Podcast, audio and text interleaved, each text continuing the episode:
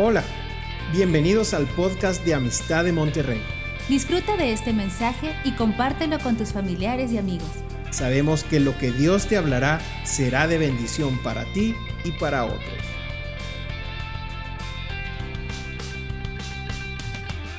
Y bueno, en estos días he estado, eh, estaba pensando y tenía una palabra en mi corazón y mientras iba manejando el sábado y ayer todavía y sentía una palabra en mi que decía mi corazón, el corazón. Y yo tengo, y tenía esa palabra y yo quiero hacerte hoy una pregunta. ¿Cómo está tu corazón? ¿Cómo está tu corazón? Es una pregunta que a mí también, eh, esa palabra que venía a mi cabeza, ¿cómo está tu corazón? Tal vez tristeza, tal vez angustia, eh, dudas, tal vez eh, miedos? ¿Cómo está tu corazón? Y quiero leer eh, Juan capítulo 11, si me acompañan por favor. Juan capítulo 11 dice el versículo 1, dice, estaba entonces enfermo uno llamado Lázaro de Betania, la aldea de María y de Marta, su hermana. María, cuyo hermano Lázaro, dice, estaba enfermo, fue la que ungió al Señor con perfume y le ungió los pies con sus cabellos. Versículo 3. Le enviaron pues las hermanas para decir a Jesús, Señor, he aquí al que amas está enfermo.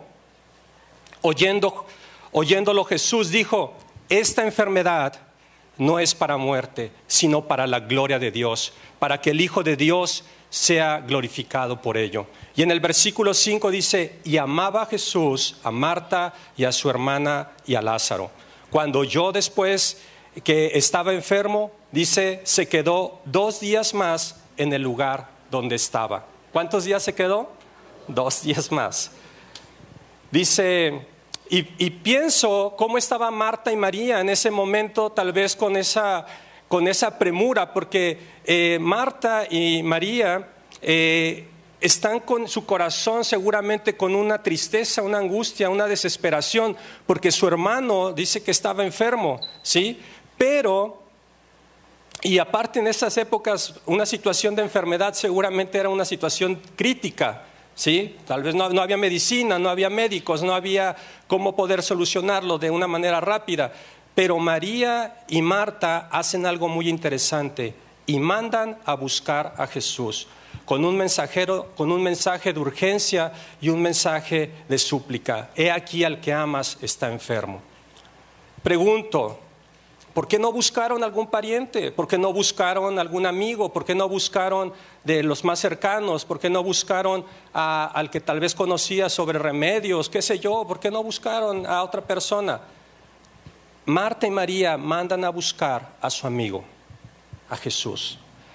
Porque ellas sabían quién era él y sabían el poder de Dios. En Juan 11:22 ellas dicen, mas también sé ahora que todo lo que pidas a Dios, Dios te lo dará. Y en el, versículo 24, Juan 11, 24 dice, Marta le dijo, yo sé que resucitará en la resurrección del día, del día postrero. Pero ellas, al ver que pasaba el tiempo, al ver que, que su hermano había muerto, tal vez pensaron que Jesús había tardado. ¿Sabes? Jesús estaba a tres kilómetros de Jerusalén. No estaba lejos. Pero el Señor dijo, vamos a quedarnos dos días más. Pero Marta y María pensaron que llegó tarde, que tal vez había tardado. Pregunto, ¿Jesús acaso llega tarde? ¿Cómo está tu corazón? Yo sé que tal vez Has mandado mensajeros, tal vez has clamado, tal vez hemos orado, hemos pedido al Señor, tenemos una necesidad, eh, tenemos un sentido de urgencia nosotros también.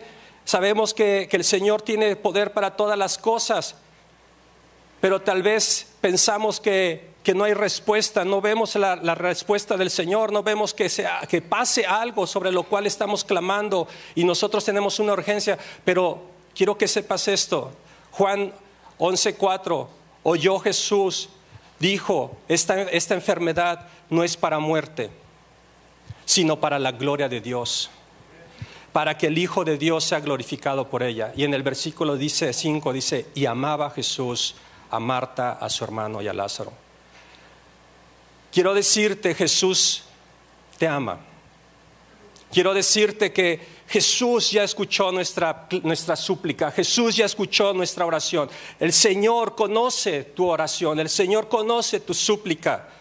Pero quiero que te quedes en tu corazón que Él, Él tiene propósitos, Él tiene planes, pero tienes que descansar en el Señor. Guarda tu corazón en el momento, en el tiempo que tú estás esperando. Él va a responder, Él tiene el poder para todas las cosas. Y como un testimonio rápido, yo tenía dos peticiones de oración y esas dos peticiones de oración en esta semana, gracias al Señor, tuve respuesta de esas dos oraciones de petición que tuve por, por cuatro años y medio. Cuatro años y medio estuve orando por esas dos peticiones.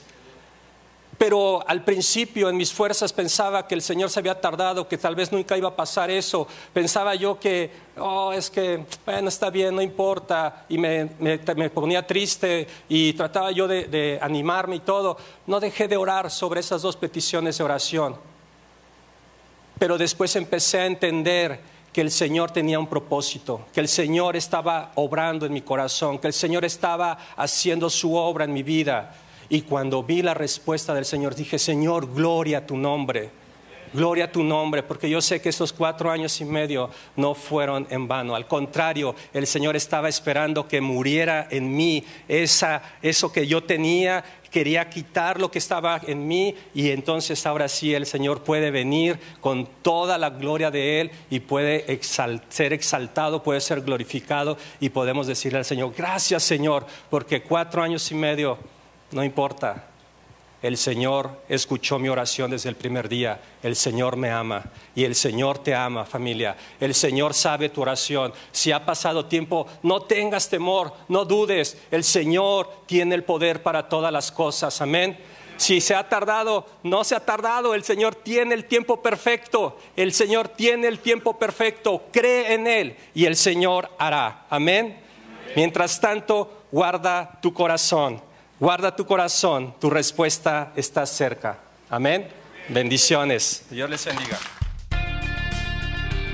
Esperamos que este mensaje te ayude en tu vida diaria. No olvides suscribirte y seguirnos en nuestras redes sociales. Somos familia amistad.